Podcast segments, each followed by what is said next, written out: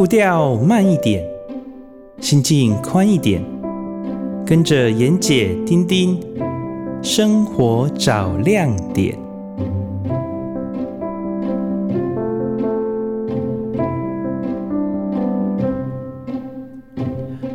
哎，各位听众朋友，大家早安！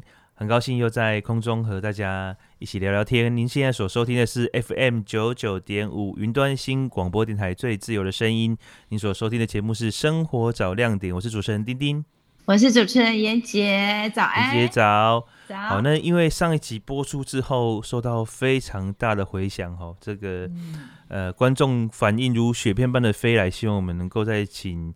呃，上个礼拜邀请到的这个边教练，继续为我们聊一聊这个有关于运动保健方面的话题哈，所以我们又再次呃没有重金的礼聘呃边教练来到我们的现场哈，欢迎 Benson 来大家好，林姐好，丁丁好，大家好，好，对，那我们就从上个礼拜结束的时候，我们有稍微聊到了怎么样去。呃，避免运动伤害这个话题开始好不好？那妍姐，您上次有提到说，您比较担心的是在运动的时候遇到一些运动伤害，是吗？我上一次 Benson 教我三项嘛，哈，可以用短时间来 repeat 五次来做嘛。那我我有一点听不清楚，就是，呃、欸，我回去试做了之后，你刚刚第二第第二项跑步对不对？膝盖要举到一个高度，肚脐，肚脐高度，那就不叫跑步啦，它叫做我们小时候那个两只手放在放在肚脐上，然后你的膝盖跑上来要碰到你的手背手心这样子。我感觉它就不是一个跑步的动作，它是那个那什么，我我我也无法形容，高抬腿，它就不像跑步，对，高抬腿动作，交换的动作这样，所以对我来讲跟跑步不太一样。OK，因因为这个动作其实这个动作就叫我我们其实不叫跑步，我们叫抬腿跑。哦，那它它的对对对，它的英文就是 high knee run 嘛，对不对？就是高高膝的跑。哦，high knee run。所以它其实对对对，它其实不是正常的跑步动作，因为我们正常的跑步动作，腿还要往后推，然后再勾，再往前摆。嗯这才是一个正常的一个跑步的一个过程，但是我们现在我们的腿只有在身体的前方抬，这个不是一个正常的跑步动作，但是它它就是一个训练的动作。了解，所以我应该做抬抬抬腿跑，而不是对对对跑步原地跑步就对了。对对对对，不是真的要跑步了。因为还好丁丁有问出那个动作的标准值，所以我就会做起来说，哎，好像不是你讲的那样。那第二个问题是，我通常其实深蹲我是做两个，要么来偷懒一点就靠在墙壁上，我不是面对墙壁。那因为自从您讲之后，我就开始要面对墙壁。那再有个就是我有个辅助的，例如说椅背上我没有靠墙的时候，我就手扶着椅背或桌面这样做。那您提到说，如果面对墙壁，我的背自然会挺直嘛？对，就没有靠 倚靠的靠山。可是你有说到我的。我的要到脚趾，手手自然垂下，要摸到脚尖，我就有点不太懂。摸到地板不是摸到，摸到地板，摸到地板，对，对，对，对不对？你说我们小时候常常这样做嘛，哈，因为我们的厕所的文化。那我有一点不太懂，我摸不到地板呢。呃，摸不到地板其实也没关系，因为呃，我们小时候其实柔软度都很好了，所以。呃，其实现在国中、国小其实还是有很多厕所是那一种必须要蹲的哦，甚至大学也有。但是我们随着我们现在现在其实马桶都是坐式的了嘛，所以现在其实我们遇到很多成年人，他的髋关节的活动度其实都没有很好，所以不见得也不见得就是每一个人就是蹲下来就可以摸到地板，因为他的。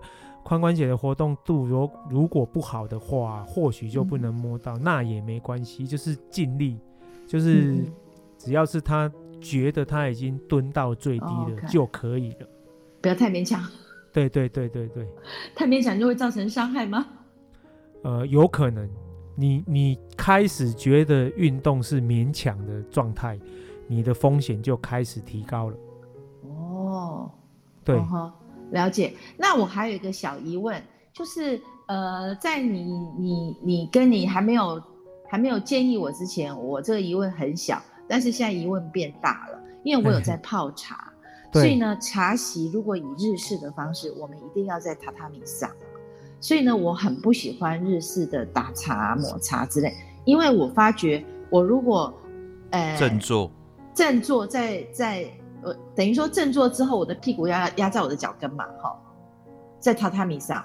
我没办法很久哎、欸，那我在想说是不是我身体的某些部分出了问题？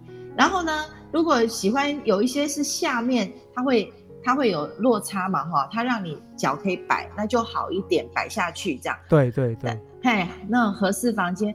可是还有一种必须盘坐，我也没办法盘坐哎，因为这样盘坐我没有办法很久，而且不是酸痛那种，是没办根本没办法做。请问是为什么？是不是我大概这？这这几十年太疏于这一类的细部运动，你没办法做，是做不下去，还是做下去会痛，还是哪里痛？根本做不下去，那好勉强做下去，根本就就没办法，呃，盘腿压住，然后这边正坐，然后跟人家喝茶，真的没办法。会痛吗？还是怎么样？呃，可能是筋太硬了，我在想，我觉得没有办法维维持那个姿势，就对。对，没办法这一句筋太硬这个姿势。所以以后我如果多加运动，可以改善吗？当然，其实年纪了还可以救得回来。对对对，其实你开始做身体活动了之后啊，呃，我们观察到就是你在做运动的时候，你活动关节的角度都会比你日常生活的还要多。那这个时候它，它它就可以帮你改善你关节的活动度，包含你那些软组织的。延展性啊，就会改善。那这样子的话，譬如说像妍姐刚刚讲坐下来，其实其实我们的坐姿哈，呃，你现在在外面看到餐厅啊、学校啊这一类坐姿，通常都是不正确的。那呃，我们不会说这样子就不好，因为有时候坐下来就是想要舒服嘛。谁想要正经八百的坐着？但是如果你可以就是在坐的时候把你的骨盆摆正，所谓的骨盆摆正就是啊、你的你的坐骨，你坐的时候，其实我们应该是要用坐骨坐在椅垫上。嗯，那你坐骨坐在椅垫上的时候啊，你的骨盆它尽量不能前倾或后倾。嗯、可是就像妍姐的例子告诉我们的，就是说。呃，当你的脚是盘上来，或者是你的脚跟你的骨盆是在同一个水平面上的时候啊，哎、欸，你的这个时候你因为你的呃髋关节的活动度不好，而且你的背肌又不够强的话，你的骨盆就会自然的后倾，就是很像我，就是很像我们从侧面看起来会弯腰这样子。嗯，你的背整个就是都是弯的，那你后倾了之后，你又想要去平衡你的身体嘛，所以你的头跟你的肩膀就会自然的往前。哦，那你一下子就会坐不住了，因为这个这个这个这个姿势还真的蛮累的，还真的蛮累的。对对对。哦，那当然，他还是他，你你你做运动就是为了要改善这些事情啊，你是你做了深蹲之后啊。我们刚刚的深蹲动作，你一定会把你的整个髋的范围，还有你脚的肌力、腹部啊、臀部肌力都变好嘛。那你抬腿，腹部的肌力又变好嘛。那你又跳绳，你的协调性又变好嘛。其实你三个做一做，一个月之后你再去做干，再去做看看，一定会比较好。哇，好嘞，好嘞。那以后我出去做榻榻米，对我来讲就不是啊。害怕的事情。对对对对对。哎、欸，那我想请教一下哈，就是现在有一些它标榜能量手环啊、能量项链呐，它也是可以说呃快速的增加我们身体的柔软度啊。有些真的很神奇，它就是戴上去之后，我本来我本来这个往下那个压只能压到，比方说我只能。碰到脚尖，它是可以整个手掌着地这样子，这是有科学根据的吗？嗯，这个部分其实当然厂商他他依照他的产品的特性，他都会提出一些研究报告了。嗯、那我本身对这种东西，我我还是相信科学的，就是他他如果可以提出真的让人家幸福的的一些研究的一些报告，那我会选择相信。嗯嗯、但是我必须说了哈，就是呃，每个人就是他对于这这种能量的产品的体验的确是不太一样。嗯、有的人他他会比较他会很有感觉。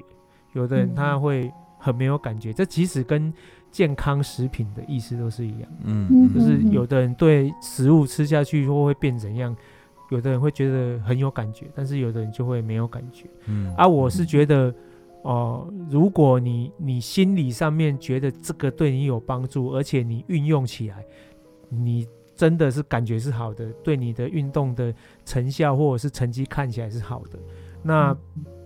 嗯，如果你觉得使用这些东西不是一个负担，那你就使用。嗯、我我赞成。嗯、对，嗯、那你如果觉得你的感觉真的是没有的话，那你选择不要使用，那其实也 OK 啊。嗯嗯嗯，反正就是心理有时候也是一种加分的状态。对对对对对对，对，了解。那我再请问一个问题哦，就是嗯，这样说吧，因为我们的我们的节目叫《生活亮起来》嘛，还回归、嗯、还是回归到生活面。生活对我来吃呢，虽然不是对我来讲，虽然不是只是吃，但是吃呢也是一件人生大事。既然我们例如说减重了五公斤，要庆祝，如何庆祝呢？一定是去吃一顿。例如说我们今天办好一个活动呢，要如何庆祝呢？当然也是去吃一顿。所以我想请问，哎，如果我们运动到一个程度，身体也很好了，什么什么？所以好像也是免不了要要在厨房里面一决胜负嘛，这是我的概念了哈，请 Benson 老师指导一下。所以我的意思是说，哎 Okay.、欸，我认为运动到某一个程度，当然厨房的管控也很重要，就是我们的饮食的管理。那饮食管理你有什么建议？可是我这个年纪，以我五十多岁的年纪呢，我又觉得，诶、欸，吃这种东西不能吃的太素、太清淡。然后一味如果只追求所谓的 生机，或者是我应该怎么做呢？我这种偏好美食的人要如何去在运动跟饮食之间平衡呢？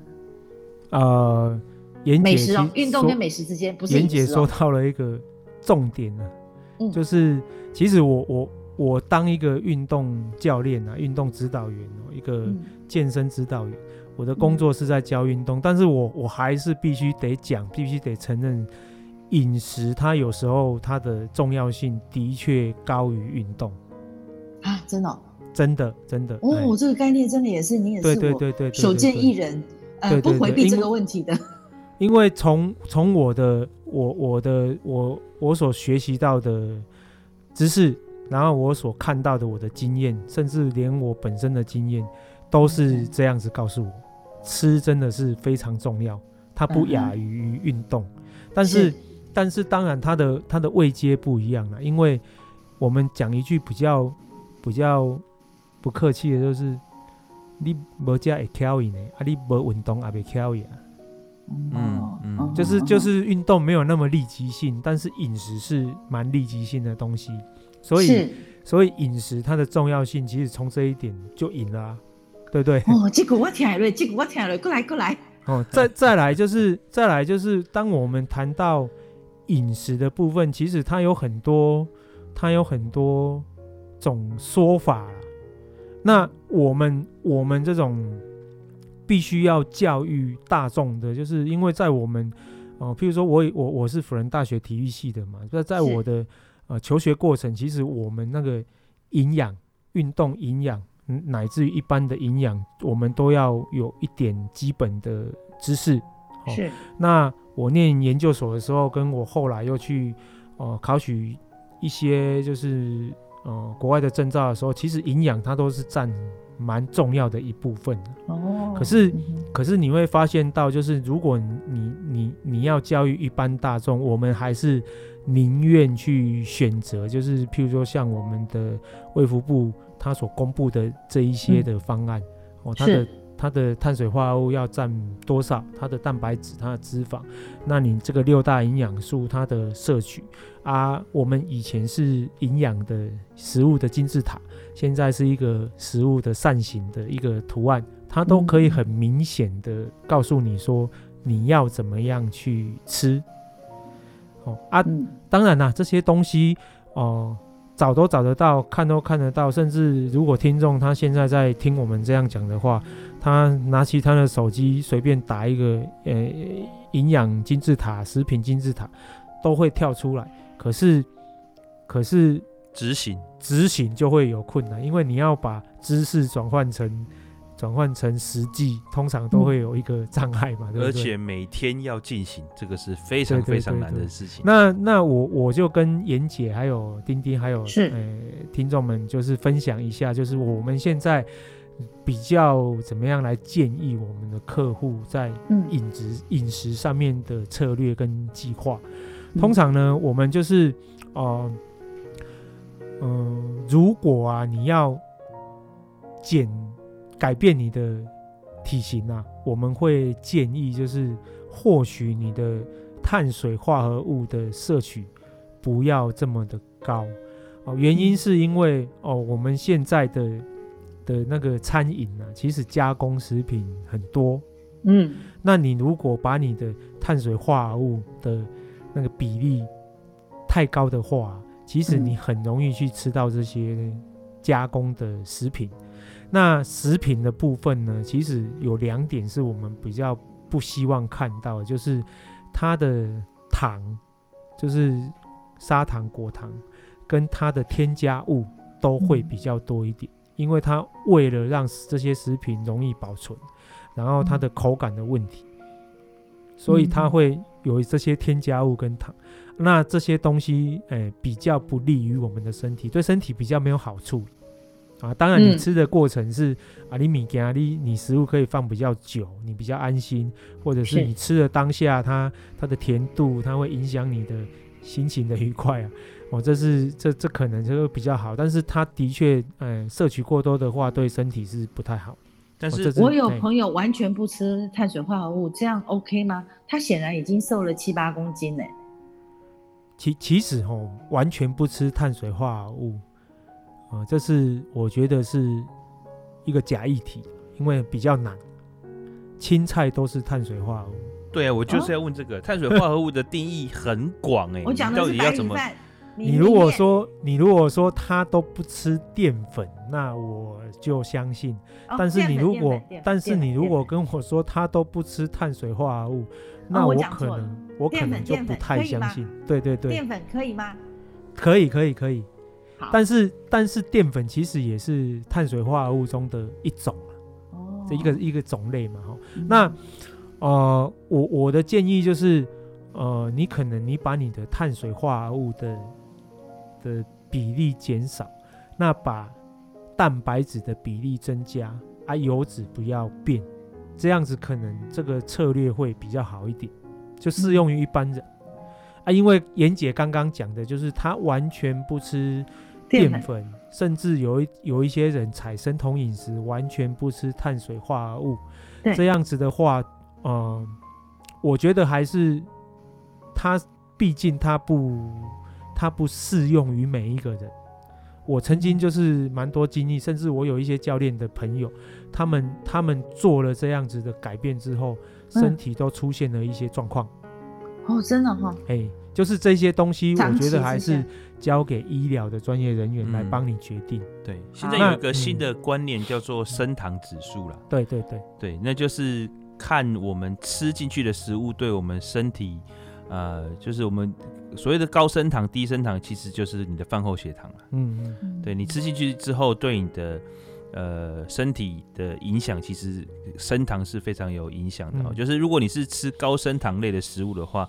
你的血液里面的糖的浓度一下子提高，那就会马上的暴跌，嗯、那造成的会有两个影响啊，一个是心情上的影响哈，嗯、就是你高升糖的时候，你的情绪很亢奋，可是你马上那个糖一掉下来，你就会嗜睡啊、易怒啊、紧张、焦躁这些的，所以我们会通常现在希望大家的是低升糖饮食。那这个低升糖饮食跟碳水化合物的关系呢，就是说我们呃少吃淀粉类，尤其是精致淀粉类，然后少摄取糖类，因为现在呃这个观念其实也是这样啊，就是糖会造成我们身体慢性发炎。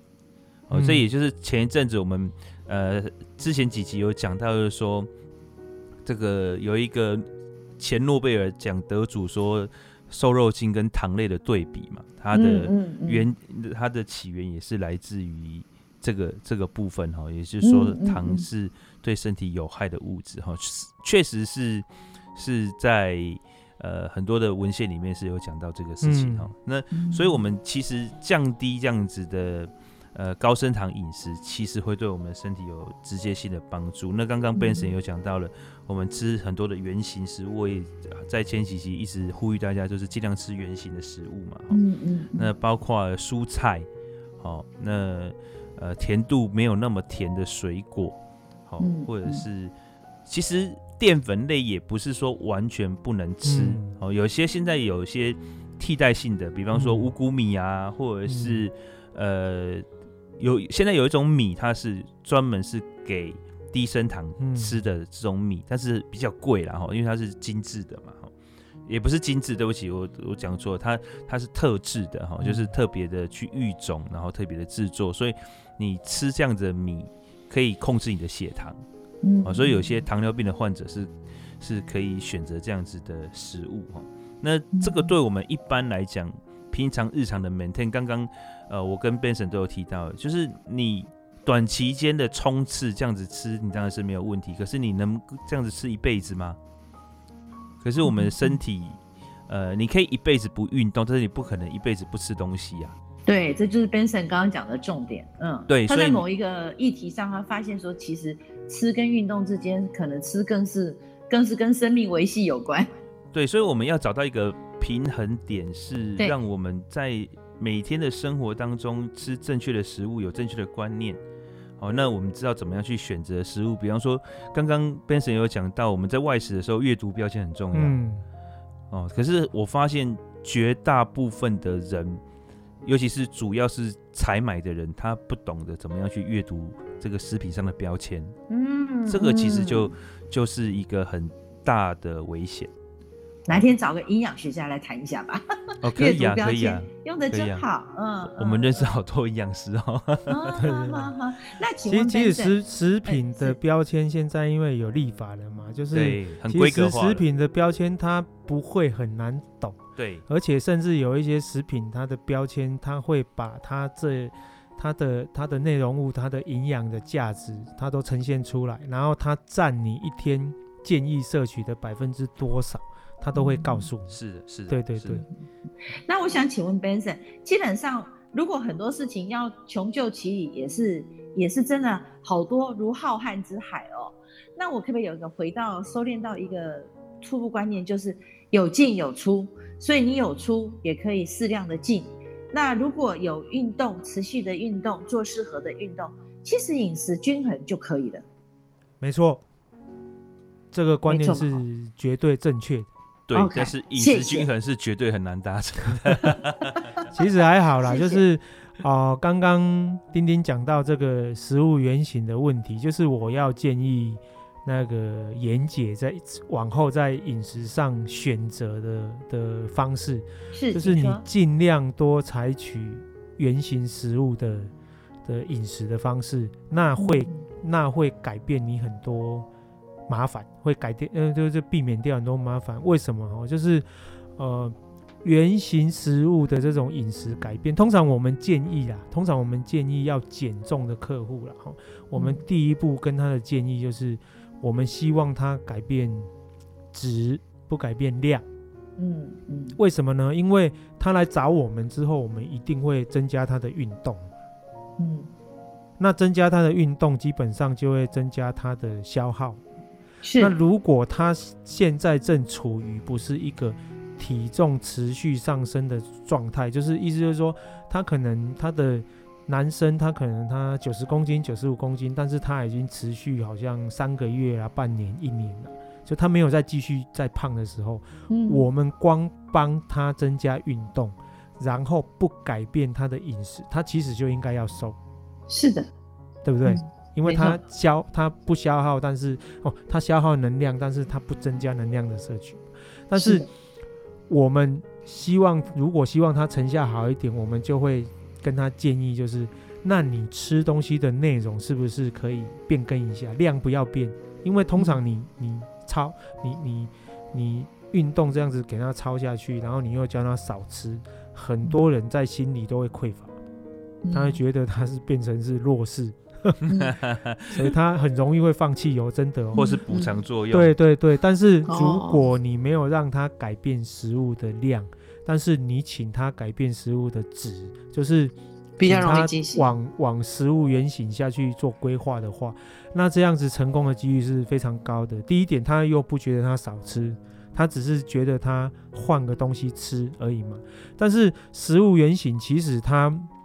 即便你是吃淀粉、食物原型的淀粉，它都好过于你去吃那一些面粉类制品、精致对精致的食品。因为精致的食品就是包含我刚刚讲的添加物质跟那些糖之外啊，其实我们所吃的这些食物的热量啊，其实有百大概百分之十的部分，它会做那个呃食物的热效应，嗯、就是譬如说你吃了两千卡。你大概会花两百卡的热量去处理这些食物嘛？但是你吃精致的食品，食物热效应的现象就会低很多，因为它通过对对，因为它它通过你消耗到的时间是太快了。嗯，所以我们你通常你在网络上搜寻，你甚至可以搜寻到一些。哦，负能量的食品呢，譬如说像西洋芹，它能量就本来就非常低，但是它纤维很高。嗯，那它在通过你的消化系统的时候，它你你你身体的要花很多的时间去消化它，是，所以它就会帮你身体消耗很多的能量。了解啊你，你我们不要去小看这些只有几卡，只有几卡能量，它累积起来其实其实只有其实是很可观的。嗯哼嗯哼，对，了解。那这这是这是食物食吃食物原型的很重要的一点。那我们其实吃食物原型的时候啊，其实你光一开始吃下去，那个咀嚼的时间就会比较长。对对，它也会它也会让你就是呃不要就是一次摄取过多的食物，因为它进食的时间会比较长。你光嚼嘴巴就会酸。对。嗯嗯，嘿，那对你的消化道也是好的，那你又不会吃很多东西，就是你你吃像，坦白讲，你吃像素食啊、汉堡，像这一类东西，它它其实比较好咀嚼。嗯嗯，那你你你是吃原肉，你不是吃汉堡肉，嗯嗯嗯嗯，你就会要咀嚼是比较久的时间。了解，而且通过通过咀嚼哈，我们呃比较容易。启动我们身上的这些呃感感应装置，那我们的就会到我们的眼脑、我们的大脑，对对，那它就会释放出讯息跟你讲说你饱了。对，所以有时候我们吃是眼睛没有饱，嘴那个肚子已经饱了。对，哦，那我们通过增加咀嚼的时间跟次数，其实就会呃降低我们的进食量。那其实。呃，我觉得进食量也不是问题啊，因为毕竟你的胃就是这么一个、嗯、这么一个大小，重点还是你选择的呃吃进的食物。刚刚 Benson 有讲到，就是说淀粉的原型食物像是什么，像马铃薯就是淀粉的原型食物哈，嗯、地瓜嘛，地瓜对。那可是你你想想看，我们讲地瓜好，地瓜它其实是含有。呃，很高量的纤维质。对对对。哦，所以你吃地瓜其实会比吃米饭来的好的原因是，嗯、是是这样子，因为它你同时也吃进了一些纤维质。哦，那而且它没有被过度的精致。如果你带皮一起吃的话更好。对。那如果我吃地瓜粉做成的藕泥呢？哦，那就是精致再精致，精致食品，因为它不会只有地瓜粉。对。好，我们要听一下音乐，我们继续来聊一下。回到我们运动伤害的主题吧，好我好几个问题都在谢谢。都想问呢。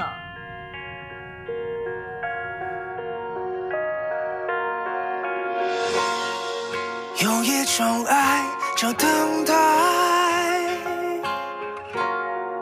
总在身边徘徊，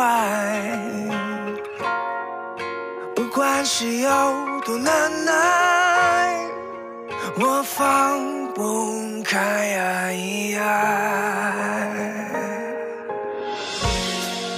有一种爱叫等待，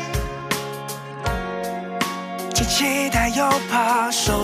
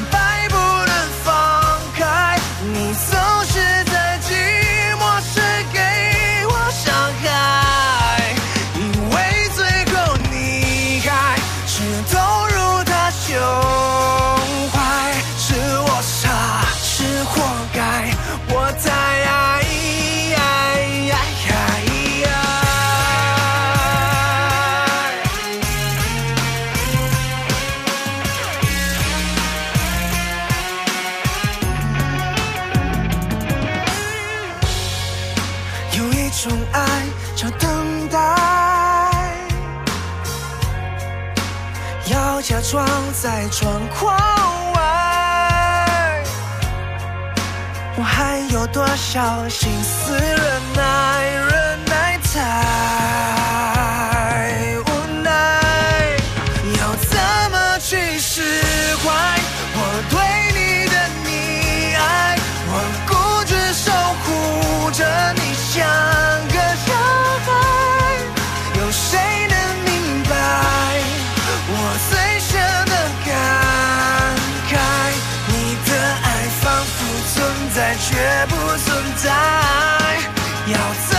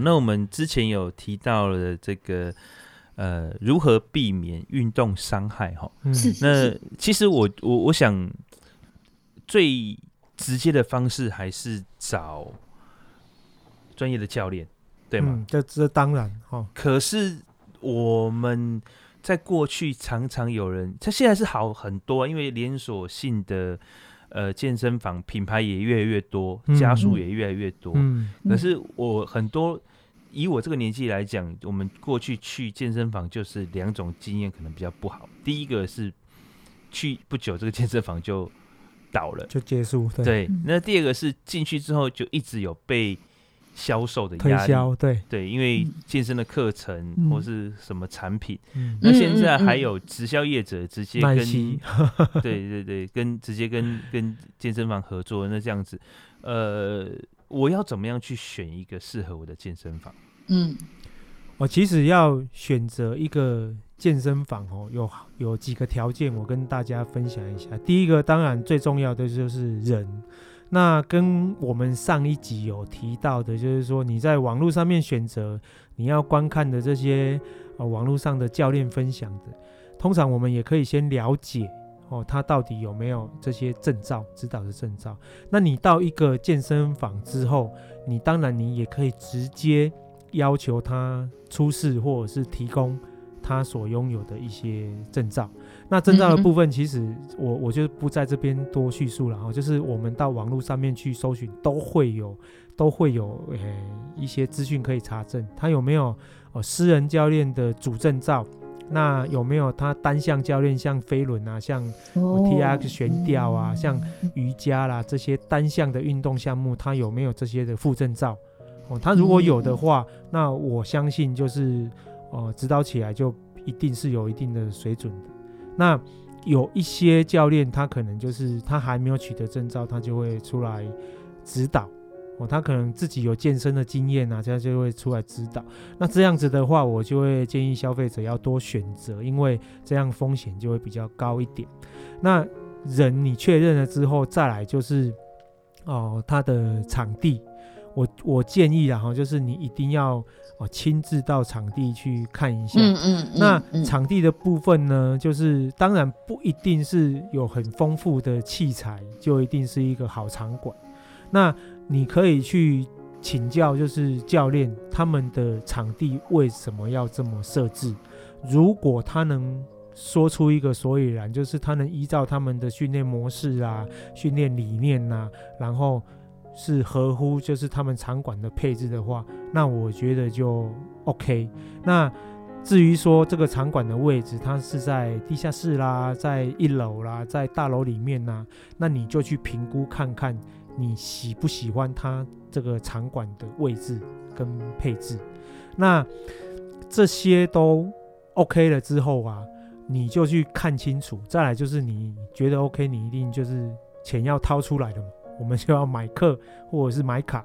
那买课买卡的时候啊，我觉得，呃，虽然我是开运动场馆的啦，但是我场馆是我的价格是透明，而且你除了价格透明之外啊，呃，我建议消费者你也可以很很直接的去问，譬如说，哦、呃，退费的方式啊，嗯嗯，转让的方式啊，啊，然后在这个方式的过程有没有一些要。呃，扣除的项目或什么这些东西要问清楚，问清楚了之后啊，其实，呃，政府的规定，政府的规定，它其实对定型运动定型化的契约，或者是像我们最近又收到公司又收到高雄市运发局寄来的函，他叫我们要在我们售出的卡，就是标明我们公司的登记的行号。跟负责人跟联系方式，这个我们都要照做的。就是像这些法令法规上的东西啊，你就是在购买之前你就要问清楚，而且要有白纸黑字，就是要有契约，你要签订跟他签订一个契约。那契约签订完是业主要留一份，那消费者要留存一份，这样子你才能保障你的权益啊。嗯，是。所以你到一个运动场馆去，你看的教练当然。像我们这种年纪比较大的教练就没有小鲜肉的感觉，但是 你要表现出的就是对对，我们就是腊肉嘛。那你要表现出的就是你要把专业拿出来让消费者看。那哦，场地我们怎么样规划，怎么样做，我们都会跟消费者交代的很清楚。为什么我们没有这种大型的器材？因为我们都是功能性训练比较多。我们都是客制化，而且我们的场馆是私人教练跟团体课程是要并用，是要共用的，所以我们我们的场馆不会有大型器材，这个都要跟客人讲的很清楚。因为你们以教练的专业为主。对对对，啊，再来就是这个因素。对对，再来就是像我们场馆，我们的价格啊是在网络上，在我们的公告栏跟我们的口述都是规定都是一样的。对，OK，然后你决定要买卡，一定要跟我们签订合约、买卖契约，保障你也保障我啊。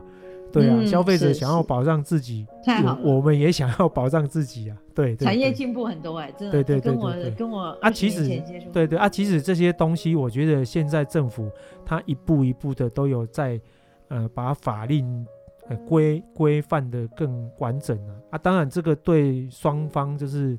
买卖双方都是，我觉得是非常好的一件事情。对，好，我我说总结一下哈，就是、嗯、呃，里头教练的证照，嗯，跟可能人数也是有一个嗯。关系，然后然后再来就是场地你喜不喜欢，对然后器材，对。然后这个消费的时候我们要确认一下退费的机制、转让的机制，然后呃收费的机制，对。好，然后实现，对，哦，这些嗯都确定之后能够白纸黑字的，嗯对吧？那那我想现在目前就像您讲的，现在都很规范，嗯嗯，所以大部分都不容易出问题。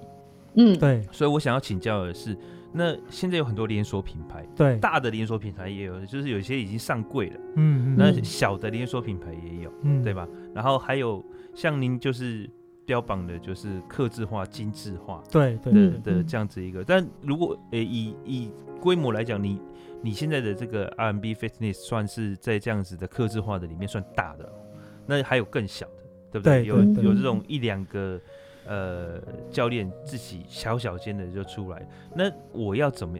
以消费者而言，我们要怎么样去选择适合我的？因为我想也有很多你们的客户，他同时是在好几家，嗯哦他也有可能在大型的连锁，也有在你们这边接受训练，嗯，对不？对？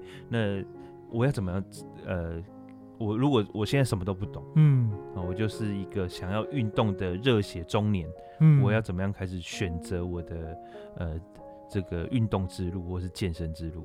其实哈，现在的健身房的类型啊，它当然那个丁丁刚刚有讲的，就是哦，大型的健身房它提供的服务当然就是非常的完整嘛，它包括嗯就是你月费缴完，它团体课程或者是呃私人教练课程，或者是自主训练器材自己去使用，它都有提供嘛，甚至它的哦盥洗设备都是比较完整的。嗯但是，呃，它比较它比较大的的的一点就是它比较大的就是麻烦的一点就是，有时候我们自己想要去运动，但是它器材反而是太多，嗯那你在选择上面其实有一些人会有选择上面的障碍。嗯，选择困难症。对对对啊，然后他的他器材太丰富了，然后我们反而会不知道怎么样去选择。那嗯你还是你还是得去请教教练，或者是在购买私人教练课程的。这个都都就就就是就你到最后，你如果想要真的有一个有成效的话，你还是必须得去找教练嘛。那嗯像在外面的，像我们这种独立的健身房，我们的通常我这样同行，我们观察起来，就是因为我们是小型独立的健身房，我们提供的本来就是比较偏客制化的一些服务，就是通常像我们这种健身房，就是你一进来一定都是在教练的监督下才才能运动嘛，不管是团体课程。或者是私人教练课程，像我们就很少有让人家自己进自己进来运动的这种机会哦，所以相对的就会风险就会比较呃低一点。那第二个的话，就是你你选择健身房的话，当然这个还是要看你的需求啦。就是如果你已经是一个成很成熟的一个自主训练的一个呃素人的一个运运动员哈、哦，我们这样称啊哈，就是你是素人运动员，你已经很成熟，你到其实你到哪里去，我觉得就都 OK。那如果你是一个初学者的话，你要选择这个运动的一开始哦，呃，现在比较好的，我看到比较好的就是现在独立的健身房，它的课程都是可以短期购买。嗯嗯嗯。那而且现在独立的健身房，它通常都有提供你体验的机会。嗯嗯。所以你在寻找健身房，我我们在寻找健身房，其实不外乎就是离家近，对，然后价格适中，哦，对我可以接受，然后去去做起来不会造成负担，这样子嗯其实他你你就愿意去运动嘛。那教练身材火辣。哦，这个可能就是钉钉的也是一丁丁的 个市场，要求比也是一个较高一点市场。。嗯 我要是这个要求，我还会跟你在那边一对一吗？那是那是哦。好，那哇，你们两个男的一对一，我知道了。那哎，我们请教一下有关于，呃不好意思，我会不会打断了不会 Benson 不会的讲话？不会不会不但是会，我想，我想，我想再问一个问题，那价格呢？你刚刚讲的我听起来很心动，可是呃，价格会不会差异很大？比方说我去上健身房报名了，就是我我加入他的会员，然后他团课是免费的嘛，对，然后那个洗澡又是免费的嘛，对对，那我就是我大概我可以算得出来成本是固定的，是多少钱。那如果去上呃这种独立小型的健身房，他会不会这个这个东西加一点，那个东西加一点，然后突然间会变得费用很高？因为一对一的通常都会比较贵嘛。呃，不会。独立的健身房反而就是你一进去之后啊，呃，你除了上课程、买课程之外，应该不会有其他的一些费用。那呃，但是像丁丁刚刚讲的，如果呃健身房还有在贩卖一些，譬如说食品类的东西啦，然后譬如说器材类的东西呀、啊，然后譬如说呃。芳疗啊这一类的东西啊，就是就是什么什么放松油或什么，可能他你就需要去购买这些东西的时候再支出一些费用，要不然其实我现在看到的独立健身房是除了课程费用之外是不用其他一些费用，嗯，像我们健身房就是，就 focus 在运动，对对对对，那大型的健身房其实它它就会比较着，它其实也是着重在运动，嗯。啊，但是它当然也会。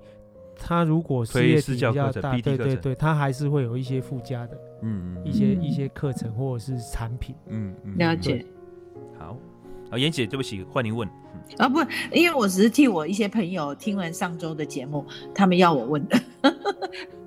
因为我想我这个年纪，所有的运动集中在两个字：膝盖，膝盖，膝盖。就他们怕膝盖伤害嘛，好要换，就搞到要换人工关节。那当然髋关节也是一个问题。那再就是他们常常就是动不动就这个手背扭伤、腰扭伤，然后就是肌肉拉伤。这些状况，他们都说不敢爬山啊，不敢跑步啦，然后不能下坡啦，不能常下楼梯啊，这些东西的问题都集中在关节。那我总觉得，就爬山来讲，我觉得关节是越练越强哎、啊，所以我也不知道怎么说说服他们，他们就说不能爬山哦，我不能跑步，这样，那怎么办呢？关节维护，通常哦，通常。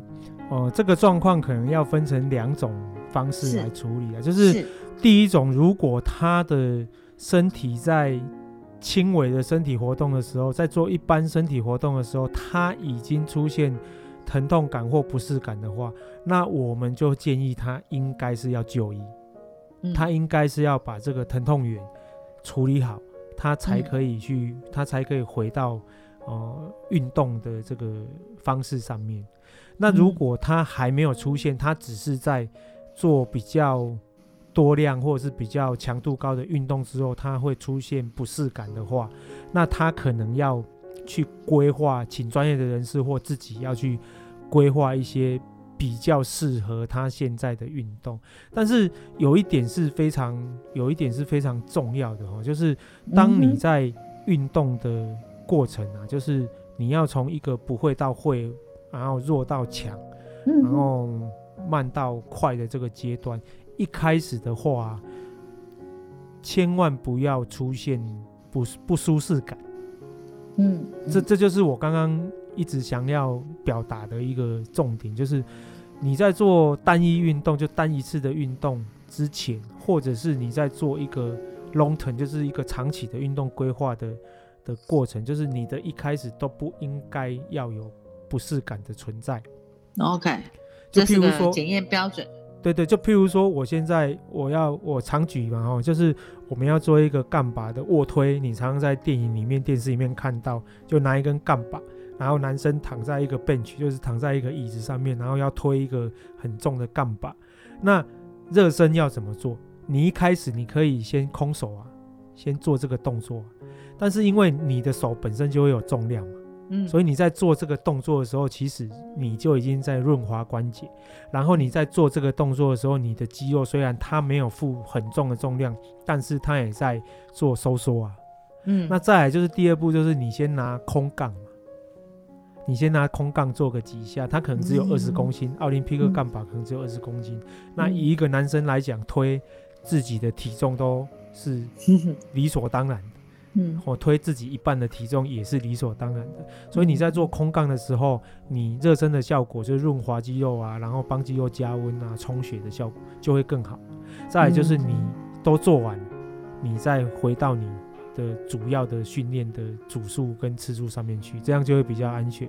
那你把这个概念套到哦长期的运动的规划一样啊，就是譬如说我们今天要做一个四小时的爬山训练啊，我我当然可以从二十分钟先来啊。那我要爬四小时，我先爬二十分钟嘛。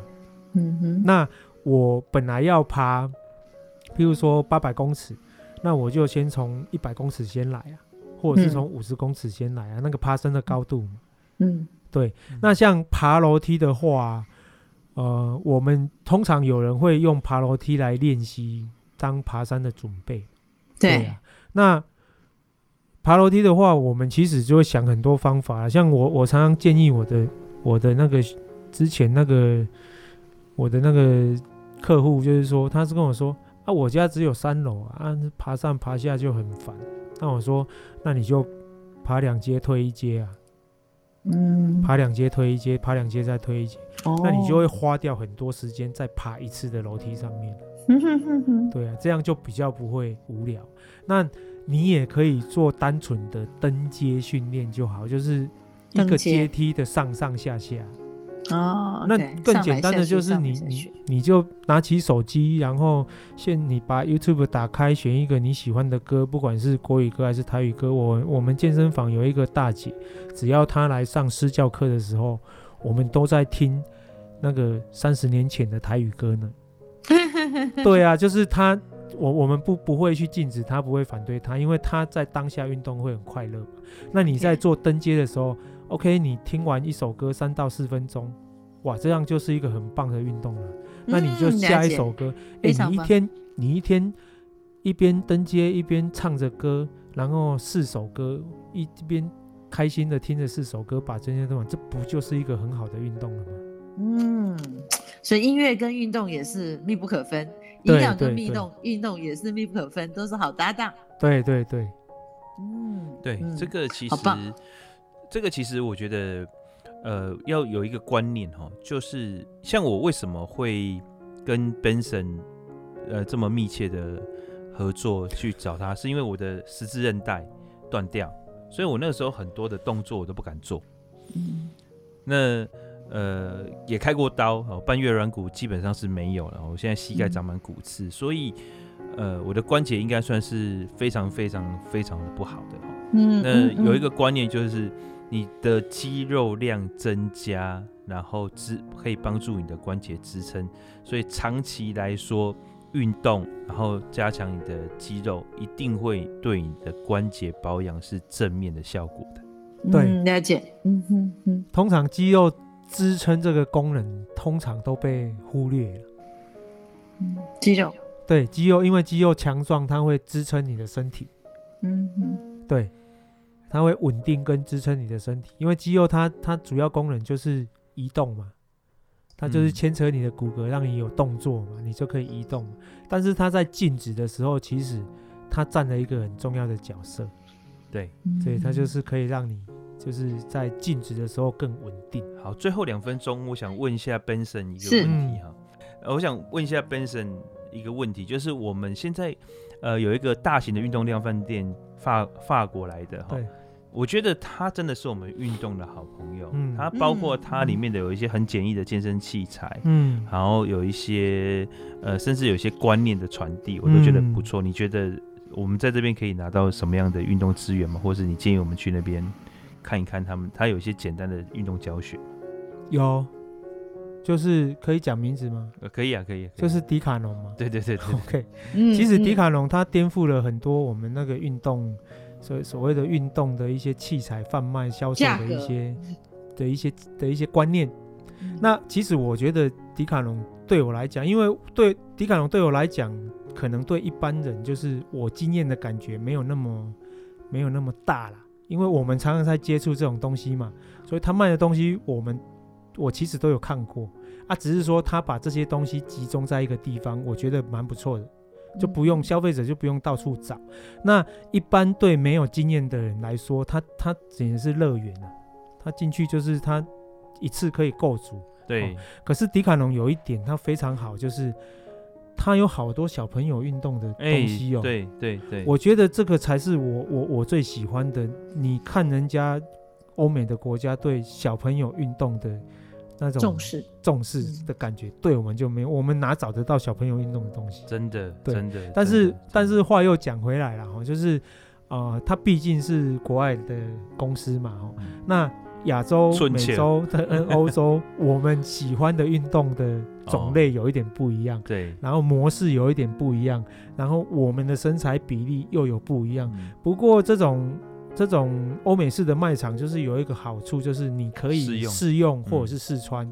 那我建议消费者就是，嗯，你还是可以去参考迪卡侬的的的商品。那你去的话。你就是试用试穿，然后想考虑好了，想清楚了，你就可以消费。不懂的话，嗯、其实我发现迪卡侬的的店员都还蛮专业的。对，他们很喜欢找专业的运动员。对对对，他们的职前训练跟那个。职业训练，我觉得做的都还蛮好。对，就是你可以尽尽量的跟他们发问，因为他们都没关系。因为我做人资的嘛，我有看过他们招聘条件。他们其实对于你之前是有专业的运动项目，或者是你非常长期呃在进行一个运动项目，你招聘的时候是有加分的。嗯，所以呃，所以他们这个也是他们公司的一个特点。